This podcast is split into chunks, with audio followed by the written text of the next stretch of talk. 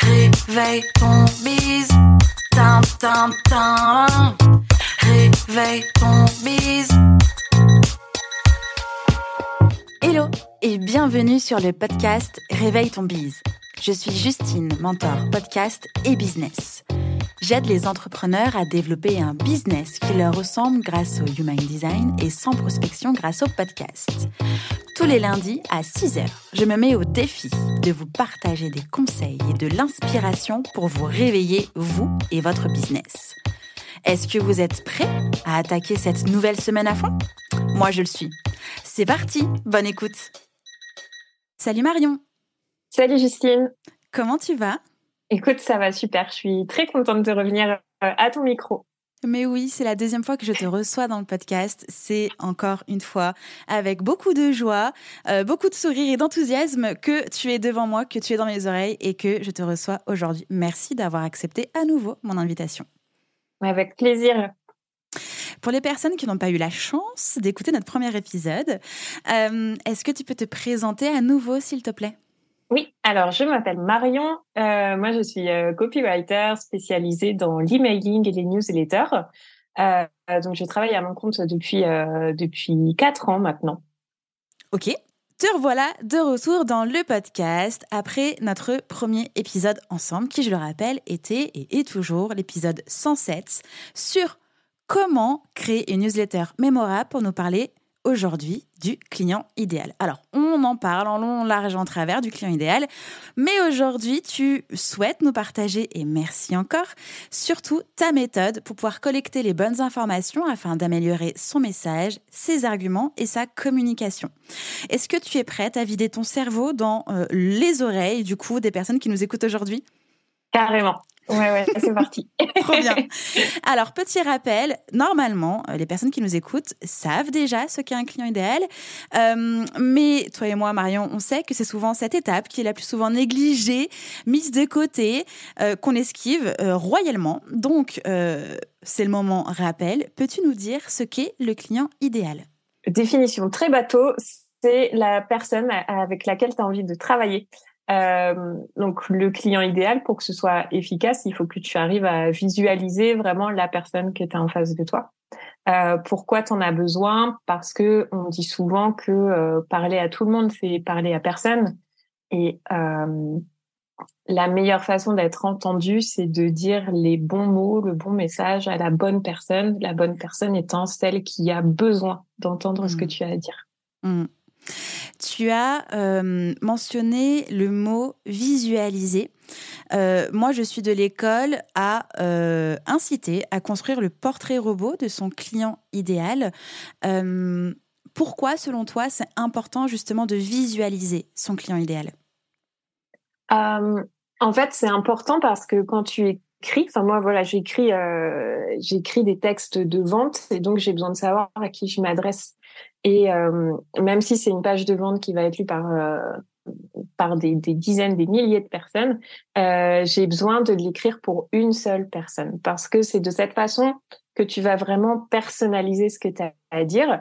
Et il y a quelque chose que j'aime bien dire, c'est que plus c'est personnel, plus c'est universel. En fait, plus tu t'adresseras à une seule personne, plus tu connaîtras cette personne, euh, plus tes messages auront d'impact parce mmh. que tu sauras précisément ce que cette personne a besoin d'entendre. Euh, et moi, chez moi, la visualisation marche bien. Après, ça peut être, euh, voilà, il y a des personnes qui qui vont euh, travailler uniquement à partir du, du des écrits euh, qu'ils ont sur leur client idéal. Moi, j'aime bien m'imaginer en tête la personne. Tu vois, je, je fais le test souvent sur ma newsletter où il y a euh, la plupart des abonnés, en fait, je vois euh, à quoi ils ressemblent parce qu'on se suit aussi sur LinkedIn, euh, je les suis sur Instagram. Et donc, quand j'écris ma newsletter, je prends en tête l'une de ces personnes. Donc, je vois vraiment sa photo et je me dis, OK, cette personne-là, qu'est-ce qu'elle a besoin d'entendre aujourd'hui? Et on va dire une fois sur, trois fois sur quatre. Trois fois sur quatre, cette personne que j'avais en tête me répond. Ah, génial. Euh, voilà, chez moi, ça marche bien. Euh, peut-être qu'il y en a d'autres qui ont des techniques différentes, mais chez moi, c'est celle-là. Je suis entièrement d'accord avec toi. C'est vrai que euh, moi, mon persona a aussi une photo, un nom, un prénom, une vie. Euh, donc là, je parle du portrait robot, mais c'est vrai que quand je crée du contenu, quand je crée des épisodes de podcast ou des newsletters quand je les envoie, ou euh, du contenu sur les réseaux sociaux, j'imagine à chaque fois la personne à qui j'ai réellement envie de m'adresser. Et surtout, je me demande, est-ce que le contenu que je suis en train de créer va l'aider là maintenant tout de suite? Et je fais en sorte évidemment de l'aider. Et quand j'accompagne les entrepreneurs euh, justement dans cette étape de persona et de construction euh, de son client idéal, je leur indique en fait que cette personne-là doit devenir leur meilleur ami d'entreprise, leur meilleur ami business. Ça vient, c'est vraiment une boussole en fait dans sa direction euh, où nous, on est censé avoir envie, mais aussi euh, le pouvoir d'aider cette personne-là. Donc c'est hyper important de s'adresser à un humain, une humaine, pour justement eh bien, bien cibler et éviter d'envoyer des flèches un peu partout et en fait de ne toucher personne. quoi. Oui, carrément. Et euh, aussi, ce qu'il faut garder en tête, c'est que toi, tu changes, toi en tant que en tant qu'être humain, tu changes, en mmh. tant qu'entrepreneur, tu changes. Les offres que tu vas proposer, les services que tu vas proposer vont changer, mais ton persona aussi il va changer. Tu vois, ton, ton persona, ton client idéal, peu importe comment tu l'appelles, il est jamais figé. Donc ça, c'est hyper important d'en avoir conscience et de le, de le remettre à jour en fait régulièrement, d'aller vérifier les infos, de mettre à jour ton portrait robot, parce que sinon, en fait, tu vas être un peu en tu vas avoir une dissonance qui va se créer où toi tu vas évoluer euh, de ton côté, tes offres elles vont évoluer, mais tu prends pas en compte euh, ton, enfin tu continues à parler à ton personnage d'il y a un an par exemple, alors que ton personnage d'aujourd'hui il a bougé. Complètement. Euh, en termes de fréquence justement pour le mettre à jour, tu recommandes quand? Moi je le fais tous les ans. Il y en a qui font tous les six mois. après ça, ça, dépend aussi de la en fait, ça dépend du type de personne auquel tu t'adresses et du type de problème que tu résous. Mmh. En fonction, ton temps de, d'évolution, il va être plus ou moins long. Mmh. Euh, après, voilà, quand tu sens que tes messages, euh, ils sont plus, euh, qui sont plus aussi bien compris qu'avant, quand tu sens que ton taux de conversion il commence à diminuer, là, souvent, c'est que tu as une petite mise à jour à faire. Oui. À titre euh, de retour d'expérience, tout simplement, moi, je me remets sur euh, mon client idéal, on va dire, tous les six mois, au moment où je fais en fait mes grosses sessions bilan, où là, justement, je récolte la data et euh, je me repositionne à moi. Qu'est-ce que j'ai envie de faire Est-ce que je m'adresse toujours aux bonnes personnes Est-ce que mes offres sont toujours ce que j'ai envie de faire aujourd'hui Et est-ce que ça aide toujours la personne avec laquelle je souhaite travailler Et du coup, en répondant à cette liste de questions-là, bah oui, non. Et en fonction de ça, je mets à jour. Ou alors, bah, c'est carrément OK euh, rien n'a bougé et euh, tout fonctionne. Et j'ai refait ma grosse enquête euh, persona euh, fin d'année dernière, justement, où j'ai euh, réinterviewé 19 personnes pour la réouverture de mon programme MOVA, parce que j'avais envie d'apporter des modifications dans le fonctionnement, dans le format, dans le contenu, dans les inscriptions aussi. Et en fait, tout était que hypothèse en partant de moi et de ce que j'observais du, du, marché, en fait. Et je me suis dit, bon, bah là, ce sont des hypothèses. moi, c'est ce que je veux vraiment. Mais est-ce qu'en face, ça va être bien reçu? Et grâce à ces 19 interviews-là, eh ben, j'ai pu construire un MOVA qui cartonne, un MOVA euh, euh, dans lequel je m'amuse énormément et, euh, et, dans lequel aussi les personnes que j'accompagne vivent leur meilleure vie avec leur podcast. Donc en fait, ça aide énormément et donc nous soulignons aujourd'hui que c'est bien de le faire une première fois, mais refaites-le autant que, autant que nécessaire en fait. Oui, c'est ça. Et puis il y a pas. Alors faire son faire son personnage, c'est hyper fastidieux. Mm. Moi, ça n'a pas été une partie de plaisir jusqu'à jusqu'à l'année dernière, en fait, jusqu'à ce mm. que je comprenne euh, euh, les infos essentielles à récupérer et, euh, et que je me crée un, une cartographie du client idéal, on va mm. dire euh, esthétique, sur laquelle j'ai vraiment envie de travailler. En fait, moi, j'ai besoin aussi euh, j'ai besoin d'avoir beaucoup de ludique dans mon travail je pense pas être une exception là-dessus. et, euh, et, voilà, si, avant j'avais, euh, tu vois, mon client idéal, il était sur un Google Doc et, euh, et je n'avais pas envie, je n'avais pas envie de le mettre à jour. Là, voilà, je me suis fait euh, quelque chose de, de plus sympa euh, que, que voilà que je vais consulter régulièrement, que j'ai envie de mettre à jour. Donc ça, ça, ça, ça m'a aidé. Et euh, dans ce que tu as dit, euh, il y a un point qui est euh, essentiel, c'est quand tu as dit je n'avais que des hypothèses. Mmh souvent, quand on démarre, en fait, le client idéal, moi, je me souviens, j'ai encore en tête hein, le tout premier, la toute première cliente idéale que j'avais. c'était une succession d'hypothèses, en fait. Mmh c'était un peu la personne rêvée avec laquelle j'aimerais travailler. Cette personne rêvée n'existait pas. Mmh. du coup, forcément, au début, j'ai galéré. Et en fait, euh, ton client idéal, c'est quelqu'un qui existe, c'est quelqu'un qui a des vrais problèmes, où tu sais qu'elle a ces problèmes-là, c'est mm. quelqu'un qui veut atteindre une, euh, une situation, qui veut aller à un point B. Ce point B, il existe vraiment. Et ça, c'est des choses qu'il faut vraiment vérifier. La seule solution pour les vérifier, c'est d'aller parler aux gens. Mm. Complètement. Et ça, ça passe par des interviews clients idéales, évidemment. C'est ça. La technique du sondage peut être bien, mais alors on est plus sur un sondage d'un point de vue quantitatif, mais tout le langage non verbal, euh, toutes les hésitations, les haussements d'épaule, tout ça on l'a pas dans un sondage. Donc c'est nettement plus intéressant et plus riche d'être dans l'échange en menant bah, des interviews clients idéaux. Ouais. Euh, et oui, comme tu dis, ça prend du temps de le faire, mais, euh, mm. mais c'est hyper riche et, euh, et surtout penser à enregistrer ces séances-là. Euh, j'ai le cas aussi d'une, j'ai une cliente euh, qui ne veut pas faire, euh, enfin qui ne veut pas. Maintenant, elle les fait, mais qui a mis du temps à accepter de les faire parce que il y avait un côté, euh, ça fait une dizaine d'années elle qu'elle a son entreprise.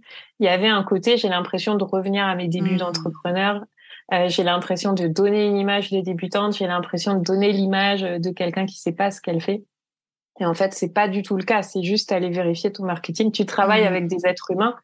L'être humain change. On n'est jamais figé. Donc il faut aller vérifier les infos et c'est la seule solution qui existe pour t'assurer d'avoir un alignement euh, public, euh, message, mmh offre. Euh, et et quand tu fais ces entretiens aussi, c'est toujours super bien perçu par les personnes que tu vas interroger parce qu'en fait elles sont ravies de t'aider. Mmh. et et puis, on aime toujours parler de soi. Donc là, tu vas poser des questions à la personne pour qu'elle t'explique la situation qu'elle vivait euh, au moment où elle t'a contacté et tout. Et c'est toujours hyper bien perçu. Et c'est aussi l'occasion de, bah, des fois, de reprendre contact avec des anciens clients pour les mmh. fidéliser, pour leur proposer de continuer. Donc, euh, ouais, vraiment, je m'encourage à faire ces entretiens. Ouais. Et même si l'objectif de cette interview est uniquement, entre guillemets, de valider vos propres hypothèses euh, et pas pour vendre en direct, ça aide aussi à vendre derrière, justement, parce que le lien, c'est soit à nouveau créé, soit vient de se créer, que la personne s'est sentie comprise, entendue, tout ça, et qu'après, si vous retournez à sa rencontre en disant Hey Micheline, grâce à toi, j'ai euh, mis ça en place ou j'ai développé ça, est-ce que tu veux qu'on en parle? Est-ce que tu veux que je te montre? Est-ce que tu veux rejoindre cette version bêta-test Etc. etc. Franchement, ça a 97% euh, déjà presque conclu parce que vous avez déjà passé le temps d'étudier euh, sa demande et de voir comment aider vraiment cette personne-là. Donc, si vous fallait encore plus de motivation, si on n'a pas réussi à vous convaincre, sachez que ça fonctionne vraiment derrière pour convertir. Oui, carrément. Bon, là, on a passé le stade de la validation. On est trop content, contente. On a un super persona. On sait exactement quels sont les problèmes. On sait exactement quoi faire, comment faire. Euh, mais du coup, quelles sont vraiment les informations indispensables à collecter selon toi, Marion? Alors, euh, pour moi, il y a quatre, euh, quatre thématiques. Ouais, allez, mm-hmm. je vais dire thématiques. Il y a quatre thématiques euh, à, à, cocher. La première, c'est c'est quoi la situation initiale de ton client au moment où il t'a contacté? Mm.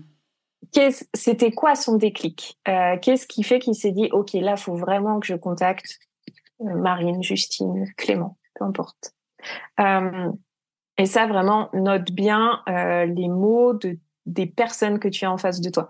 J'ai eu le cas beaucoup trop souvent de personnes avec lesquelles je travaillais qui interprétaient euh, les, les, propos de leurs clients lors de ces entretiens. Il faut surtout pas interpréter parce que quand tu interprètes, tu mets tout un tas de biais qui te concernent toi, finalement, qui concernaient pas du tout ton client. Donc mmh. vraiment, note bien ces mots à lui.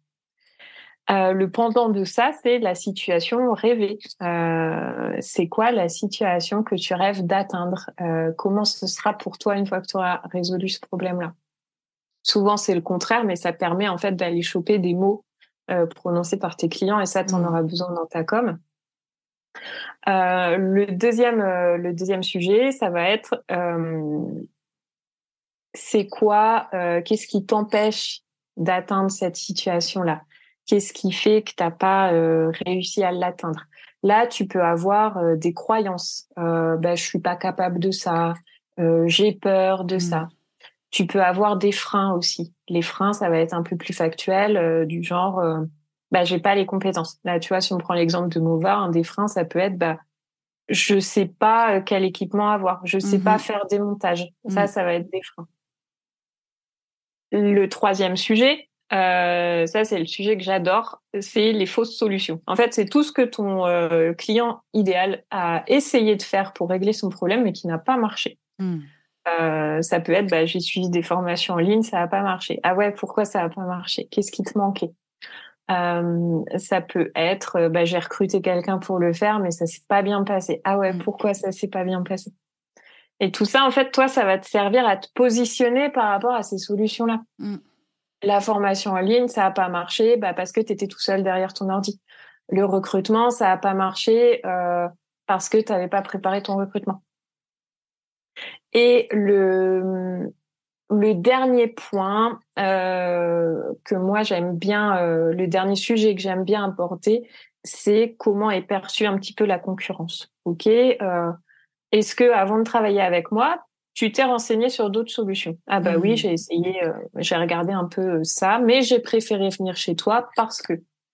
Euh, et ça, c'est top aussi dans ta com. Mmh. Euh, là, voilà le, le, la dernière cliente euh, avec laquelle j'ai travaillé là récemment, c'était dans ce qu'elle m'a dit, c'est bah moi j'ai fait une recherche sur internet, je suis arrivée sur ton site, j'ai hésité avec un autre entrepreneur, mais toi, tu n'as pas un discours marketing et c'est vers ça que je voulais aller. Ok, hmm. bah, et ça, en fait, ça m'a fait du bien parce que c'est un truc où je complexe toujours un peu. Et je me suis dit, non, en fait, c'est un élément vraiment différenciant, il faut que j'assume. Hmm. Donc, tu peux avoir des belles surprises aussi euh, en faisant ce travail. J'aimerais rebondir sur euh, le thème justement des fausses solutions parce qu'effectivement, moi aussi dans mes enquêtes, je demande qu'est-ce que tu as essayé de faire justement pour répondre à ce problème-là, à ta demande, à ton besoin. Et souvent, ou en tout cas, ça arrive d'avoir la réponse de rien. J'ai rien essayé de faire du tout. Et toi, tu es en face, mais comment, comment, comment ça, rien? Qu'est-ce que tu as bien un peu réfléchi quand même à ce. Oui, mais en fait, j'ai réfléchi, j'ai fait l'autruche ou je n'avais pas le temps, en fait, de vraiment m'en occuper. Et ça aussi, en fait, ça fait partie du discours que l'on peut avoir sur bah, effectivement, ça fait trois ans, si je prends le, sujet du podcast, ça fait trois ans que tu veux sortir ton podcast, que tu y réfléchis, mais tu y réfléchis juste parce que tu as peur de ça, ça, ça, ça, ou tu as décidé de faire l'autruche parce que justement, ça te semble être une énorme montagne. Et là, on a déjà un discours eh bien, qui résonne puisque j'ai eu ces réponses-là. Ouais, carrément. En fait, tout ça, euh, euh, les coms qui sont extrêmement bien faites, euh, quand on a euh, des arguments du type bah, si tu passes pas à l'action aujourd'hui, c'est parce que tu as peur de ça, de ça, de ça. Mm. Les messages passent hyper bien, mais en fait, tout ça, c'est de la matière que tes clients t'ont donné parce que tu es allé mm. parler avec eux à un moment donné. Et ça, c'est pas, il y a rien d'inventé, c'est pas des éléments de langage, en fait. C'est vraiment la matière donnée par tes clients. Mm-hmm. Totalement. Dans tout ça, avec toutes ces informations que l'on récolte, euh, moi, je me demande quand même comment trouver l'argument important à avoir pour donner confiance et convertir son client idéal en client réel alors, il y a plusieurs types d'arguments. Euh, ça, pareil, tu vas, euh, tu vas les avoir en faisant euh, ce, travail sur les quatre thématiques. Tu vas avoir des constantes en fait dans ce qui reviennent, dans ce qui revient, pardon, des constantes qui vont être liées un peu à la façon de fonctionner des des personnes avec lesquelles tu aimes travailler. En fait, mmh les, ton client idéal, tes clients idéaux ont forcément des points communs, ont un peu le même mode de fonctionnement. Euh, si je prends l'exemple d'une euh, d'une coach en, en marketing, euh, dans l'étude de son client idéal revenait souvent la notion de j'ai peur de me vendre, j'aime pas vendre. Mmh. J'ai, moi, j'aime pas le marketing. Donc là, tu as un truc hyper intéressant en termes d'arguments, c'est bah, rendre le marketing euh, intéressant, c'est trop fade comme mot, mais rendre le marketing excitant pour des personnes qui n'aiment pas le marketing. Tu vois, tu as un vrai truc à jouer là-dessus. Euh, donc, cet argument fort, il va venir en fonction, euh, souvent c'est en fonction de la perception que tes clients ont de ton métier. C'était quoi mmh. leurs préjugés sur ton métier? C'était quoi leurs préjugés sur leurs problèmes avant? Et là, dans ces préjugés-là, dans ces images reçues, tu vas aller choper ton argument. Donc en fait, si on récapitule, il y a les thèmes, les thématiques à aller fouiller, et ensuite, parmi ces thèmes, on arrive à choper le ou les arguments. C'est bien ça? Ouais, c'est ça. Ok. Comment est-ce qu'on teste en fait que cet argument est le bon? Alors pour, pour tester tes arguments, euh, moi je te conseille d'aller tester sur des supports qui sont moins engageants. Donc ne va pas tester tout de suite ton argument sur une page de vente que tu peux pas euh, forcément remettre à jour euh, autant de fois que tu le souhaites. Euh, les réseaux sociaux, l'email, pour ça c'est pas mal. En fait, tu vas tester les formulations pour voir comment ça prend. Sur les réseaux sociaux, tu vas pouvoir tester différentes différentes publications, différents formats. Pour, tu peux aussi utiliser les sondages, tu vois, notamment en story sur Insta, mmh. tu vas proposer de deux formulations différentes et voir laquelle parle le plus. Euh, sur l'email, tu as la fonction d'AB testing. Si ça mmh parle pas, en fait, tu euh, c'est euh, ton logiciel, le logiciel avec lequel tu envoies ta newsletter va dire OK, bah cette newsletter là, je vais l'envoyer à la moitié de ta liste et celle-là où tu as changé un peu la formulation, je vais l'envoyer à l'autre moitié et puis on va mmh. voir les résultats en fait. Euh, donc ça, c'est des bonnes façons de tester.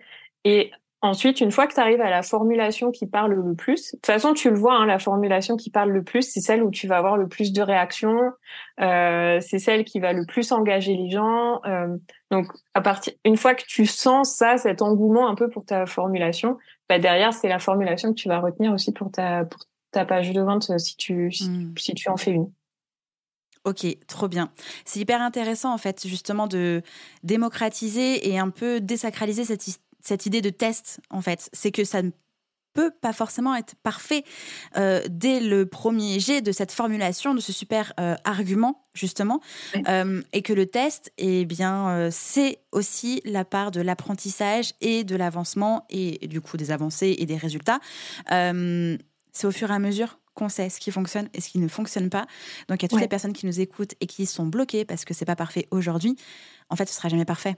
Il faut simplement essayer. Ouais. Et euh, alors, si, et ça c'est super important aussi. En fait, pour formuler euh, formuler tes messages clés, finalement les messages que tu vas répéter régulièrement pour promouvoir tes offres, mmh euh, comme euh, de la même manière que tu vas vérifier tes hypothèses, bah là en fait tes messages clés, ça va être les mots de ton client idéal. Donc moi, ce que je te conseille, c'est vraiment de noter euh, ce qu'on appelle le verbatim. Hmm. Donc c'est tout ce que te disent tes clients idéaux, tout ce que te disent tes prospects quand tu les as en appel découverte, si tu fonctionnes en appel découverte. Moi, je me suis fait un tableau euh, sur Notion par thématique où je note les verbatims euh, de mes clients, euh, tout ce qu'ils disent à propos de leur situation initiale, par hmm. exemple, tout ce qu'ils disent à propos de leur frustration, tout ce qu'ils disent à propos de leur désir, de leur peur, de, de leurs croyances, tout ça, je vais noter en fait la différence avec euh, ce que je disais tout à l'heure par rapport aux quatre thématiques, où là je vais faire un peu une synthèse. Là, la différence, c'est que ça va être vraiment mot pour mot ce qu'ils m'ont dit. Et je vais noter aussi, euh, j'ai une catégorie euh, bah, qui s'appelle punchline. C'est pas moi qui l'ai mmh. inventé, hein, c'est vraiment dans quand tu fais l'étude de ton persona, tu as toujours une catégorie comme ça. En fait, c'est les phrases euh, des phrases qui vont te marquer, que vont te dire tes clients, tes prospects, et que toi, tu n'aurais jamais eu l'idée de formuler ça comme ça. En fait, ça, c'est génial parce que ça, ça va parler tout de suite. Euh, des fois, tu vas avoir des notes d'humour dans ces punchlines et, et ça, tu vas l'utiliser dans ta promesse, dans tes mm. messages clés. Et c'est ce qui va aussi t'aider à te différencier dans ta com. Est-ce qu'il y a une sorte de trame quand même pour euh, rédiger ou en tout cas formuler les messages clés? Euh, ouais. Alors, dans ce que tu dois, il y, a, y a plusieurs choses que tu dois retrouver dans ton message clé. C'est les bénéfices mmh que vont obtenir tes clients et la solution que tu proposes. Ok. Et, et si tu as une si tu as une, une méthode particulière, bah là tu peux tu peux aussi expliquer ta méthode, mais ça, les, les bénéfices ou les résultats obtenus et euh, et la solution que toi tu proposes, euh, ça c'est les deux éléments qu'il faut retrouver absolument. Ok. Est-ce que concrètement tu peux nous donner euh, ton exemple même de ton ou tes messages clés? Pour te donner un exemple, moi je vais avoir dans les problèmes qui reviennent régulièrement chez mes clients, c'est bah, mes newsletters ne génèrent pas de résultats. Mmh La situation euh, rêvée, c'est bah, je veux générer plus d'appels découvertes avec avec mes newsletters. Mmh. Une formulation qui qui qui peut bien marcher et qui qui est toute simple, c'est comment générer plus de résultats avec ta newsletter Comment euh, avoir plus d'appels découvertes avec tes newsletters Tu peux aller un peu plus loin aussi dans le dans le discours en disant euh, euh comment euh, affoler tes notifications Calendly euh, mmh. après après l'envoi de ta newsletter. Canon. Après, tu as, plusieurs types de formulations qui, qui fonctionnent. Tu as le comment faire pour. donc là, c'est la, la plus classique tu as la façon la plus rapide de d'obtenir tel résultat euh, sans faire ça. Donc là, dans le sans, tu vas traiter une objection en fait ou un frein. Euh, un système très simple pour obtenir telle chose sans euh, faire telle autre chose. Donc par exemple, si je reprends l'exemple d'une d'une coach en marketing, un système très simple pour euh, vendre plus sans passer pour un marchand de tapis. Le sans passer pour un mmh. marchand de tapis, c'est des choses qui reviennent souvent euh, dans les, dans les entretiens avec les clients. Trop canon. Ça me donne envie de euh, faire une petite publication avec ce texte à trous, justement, et inciter les personnes à travailler leur propre formulation. Euh, évidemment que tu seras identifié, Marion, parce qu'on veut voir en fait ce travail-là. Ça marche. Ce sera un passage à l'action immédiat. Alors évidemment, cette publication ne sera pas là aujourd'hui, lundi, le jour de la publication de cet épisode de podcast. Ce sera en cours de semaine. Donc allez nous voir sur Instagram parce que euh, ça va arriver d'ici peu. Voilà. C'était l'instant, euh, j'ai l'idée, ça va passer à l'action juste après.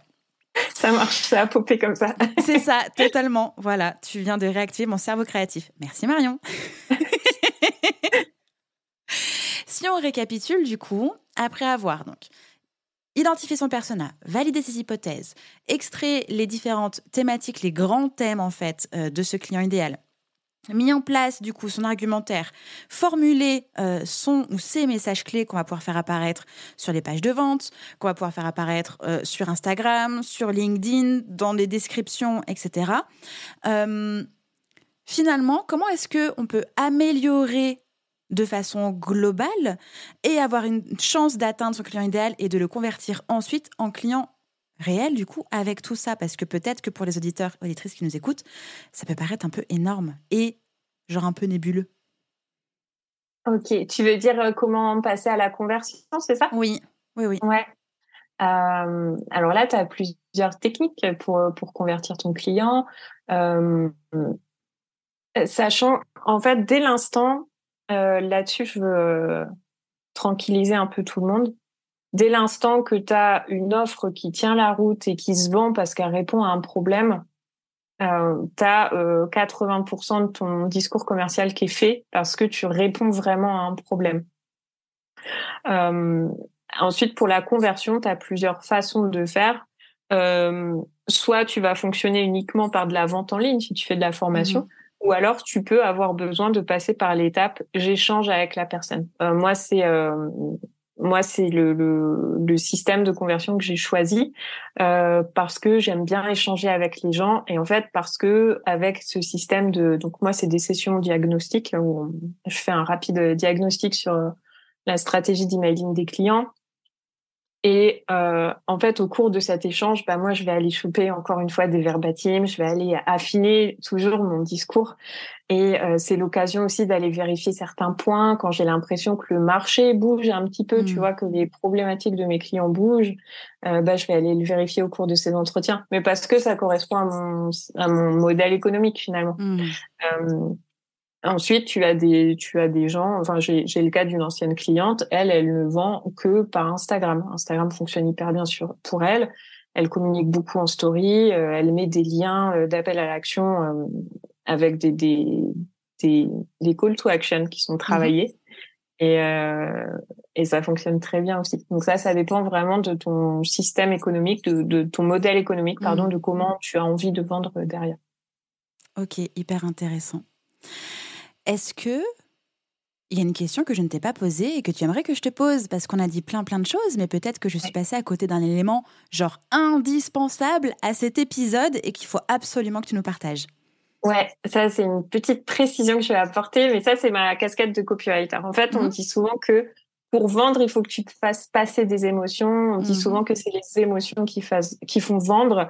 Euh, alors oui, c'est vrai, mais euh, moi, ça m'a très très longtemps bloqué ça parce que je voulais absolument faire ressentir des émotions et plus et j'ai regardé euh, le problème. Euh, j'ai pris le problème dans le mauvais sens en fait. Je voulais mmh. faire ressentir des émotions aux gens. Du coup, j'allais regarder euh, tout plein de ressources pour faire ressentir plus d'émotions.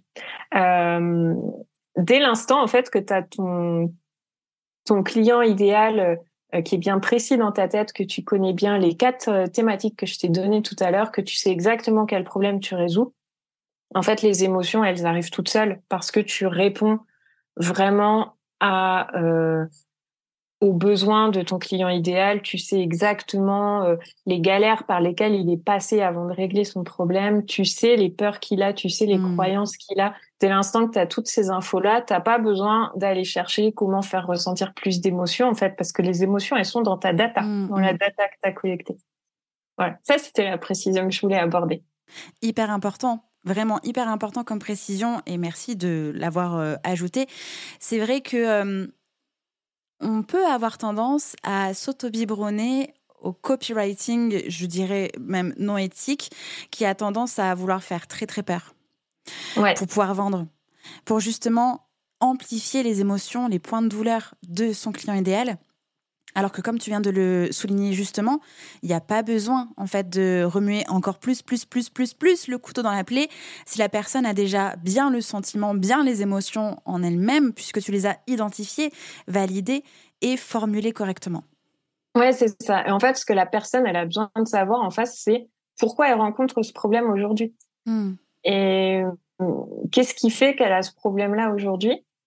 Et comment toi ta solution elle peut y résoudre? C'est c'est tout. Ce serait trop réducteur de dire ça, mais c'est vraiment les deux arguments principaux que tu as besoin de travailler. Oui, et faire sentir à travers ça que euh, bah, vous êtes donc toi en tant que professionnel, mais aussi le client idéal, les meilleures personnes pour collaborer ensemble. Et que la décision se fait de façon mutuelle et que c'est pas toi en tant qu'experte qui va forcer la personne à travailler avec toi. C'est la fin. Et puis même, tu peux aussi dire non, bah en fait non, je suis pas la personne idéale finalement aussi. et, et finalement, le copywriting que j'appelle déjà beaucoup plus éthique, et celui que tu es en train de nous délivrer, euh, permet aussi de laisser le choix, de pas être quelque chose de bloquant, pas être quelque chose de ouais trop douloureux, voire peut-être oh, évidemment il y a tout sur internet, mais moi je suis tombée sur des pages de vente genre méga giga violentes quoi, genre euh, si tu perds pas 20 kilos en deux semaines, t'es qu'un gros lardon et t'arriveras jamais à rien. T'es là genre mais vous êtes sérieux les gars? Sérieux? Enfin, et Je me dis, mais comment, comment on peut écrire quelque chose pareil? Il y a déjà suffisamment de violence pour qu'on en rajoute. Mais tu vois ce que je veux dire? Ouais, c'est ça. Et, puis, ouais. et puis, on arrive aussi à un niveau de, de, de sophistication euh, de, euh, du marché en termes de copywriting. Enfin, on mm. est exposé, on est, je peux même dire, on est bombardé de messages de vente partout. Mm. On est habitué à ça. Du coup, maintenant, notre euh, on repère très facilement euh, quand euh, quand il y a du bullshit derrière, quand on n'est pas dans quelque chose d'éthique. Et euh, je pense que les gens qui t'écoutent ne veulent surtout pas ça. Oui, j'espère. On, revient, on revient vraiment à quelque chose de plus, bah, finalement, plus humain, quoi. Et, et non, comme tu disais, hein, personne n'aime. T'as pas besoin de culpabiliser les gens pour vendre, quoi. T'as Mm. pas besoin d'appuyer sur leur douleur et de leur dire ah tu vois comme ça fait mal, hein. Oui. Bah, regarde ça peut faire encore plus mal. T'as pas besoin de ça pour vendre. Et avec tout ce que tu nous as partagé aujourd'hui, je pense que vraiment ce qu'on peut vraiment retenir, c'est que grâce à cette étude de persona, grâce à la récolte des bonnes informations et des informations indispensables, eh bien, on a les mots justes pour vendre. Mais gardons cette idée du mot juste et pas du mot qui est frais ou du mot qui Oui. fait paniquer la personne et qui va le faire passer à l'achat parce qu'elle a l'impression que si elle n'achète pas, eh ben, ce sera toujours une vie misérable. Non, les mots justes pour vendre, pour que vous et le client idéal puissent bah, vous choisir et travailler ensemble. Exactement. En fait, euh, il faut le voir comme un puzzle et les Mm. pièces du puzzle, elles sont données par, euh, par tes clients, par tes prospects. Et toi, derrière, dans, dans ta com, quels que soient tes supports, euh, ces pièces, tu vas les assembler. Complètement. Oh, c'est beau. Tu vois, on arrive à tomber amoureux, amoureuse de ce client idéal et de, de ce copywriting et de la vente aussi. C'est génial. Le monde est beau. Merci Marion, vraiment pour euh, bah, toute cette full valeur, ta méthode, ces exemples concrets. Euh, je crois et j'espère surtout que tu as réconcilié beaucoup de personnes sur le client idéal, sur euh, les interviews, sur quoi récolter et surtout bah, comment avancer, travailler main dans la main avec ce client idéal pour que ça devienne un ou une cliente réelle. Merci beaucoup Marion. Merci Justine. Tu reviens quand tu veux, hein, jamais 203. Donc euh, voilà, tu sais où me trouver avec grand plaisir. Euh, voilà, c'est toujours un, un- un vrai bonheur d'échanger avec toi et tu nous apportes toujours beaucoup de valeur. Et moi, j'ai le droit à ton sourire. Alors merci beaucoup. Merci Justine, avec plaisir. Tu reviens quand tu veux. Oui, à très bientôt. À bientôt. Bye bye. J'espère que cet épisode vous a plu. N'hésitez pas à partager le podcast à une personne qui veut aussi se réveiller avec vous. Retrouvez l'ensemble des informations et des liens en description de l'épisode ainsi que sur le site internet www.justinarma.com. Si vous avez des idées, des suggestions ou si vous avez juste aimé cet épisode et que vous voulez me le dire, direction Apple Podcast pour laisser un commentaire et des petites étoiles. Vous pouvez aussi me laisser des petits mots sur Instagram au nom de Justine-du-bas Arma avec deux A ou par mail à l'adresse hello@justinarma.com. N'oubliez pas de vous abonner à Réveille ton bise sur votre plateforme d'écoute préférée pour ne pas louper votre réveil. On se retrouve lundi prochain, 6h, pour un nouvel épisode. Bonne semaine. Ciao